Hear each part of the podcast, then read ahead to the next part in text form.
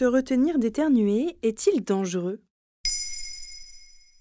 Merci d'avoir posé la question. Que ce soit par politesse ou pour éviter des contaminations, il n'est pas rare que l'on se retienne d'éternuer. Les muscles intercostaux se contractent puissamment, mais l'expulsion d'air n'a pas lieu si on se pince le nez ou qu'on ferme la bouche. Or, éternuer est un réflexe du corps qui vise à faire sortir poussière, microbes ou toute substance irritante qui se trouve dans la cavité nasale. Notre appareil respiratoire est doté d'un filtre qui tapisse les voies respiratoires. Les poussières ou les allergènes, par exemple, sont enveloppés dans du mucus et roulent sur des cils vibratiles. L'éternuement, la toux ou encore le mouchage permettent d'expulser cet ensemble et donc de nettoyer les voies respiratoires. Ça veut dire qu'il est important d'éternuer. Oui, c'est bon pour la santé. C'est un petit coup de fouet bienvenu pour éliminer les bactéries, les virus et la pollution urbaine, par exemple. Sache que les gouttelettes sont expulsées à environ 50 km/h et peuvent aller jusqu'à 8 ou 9 mètres de distance.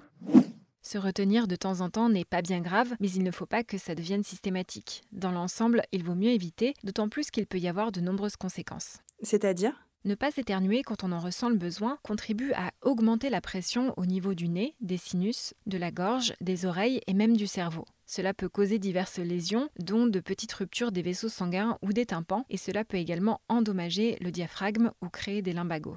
Si je te disais pourquoi j'éternue, moi. Il existe aussi un risque d'œdème au niveau de l'œil, des saignements de nez ou encore des maux de tête. On dénombre également plusieurs cas graves comme des pneumothorax, c'est-à-dire la présence d'air entre les deux couches de la plèvre, la membrane qui recouvre les poumons. Dans un article de septembre 2023, Le Monde.fr note que la pression est d'autant plus élevée que l'on cherche à résister à l'expulsion de l'air. Retenir un éternuement augmente de 5 à 24 fois la pression par rapport à un éternuement normal. Y a-t-il une bonne manière d'éternuer? Le docteur Jean-Michel Klein, vice-président du syndicat national des médecins spécialisés en otorhinolaryngologie, interrogé par Ouest France en octobre 2023, rappelle qu'éternuer est un réflexe naturel qui n'est pas mauvais pour le corps. Bien au contraire, il ne faut pas hésiter à le faire bien fort. En revanche, oui, prendre des précautions est indispensable pour préserver son entourage. Le mieux est d'éternuer dans le pli du coude ou en se couvrant le nez et la bouche, ou encore de s'isoler si tu en as le temps. Se laver les mains est aussi un geste essentiel pour éviter les transmissions de virus.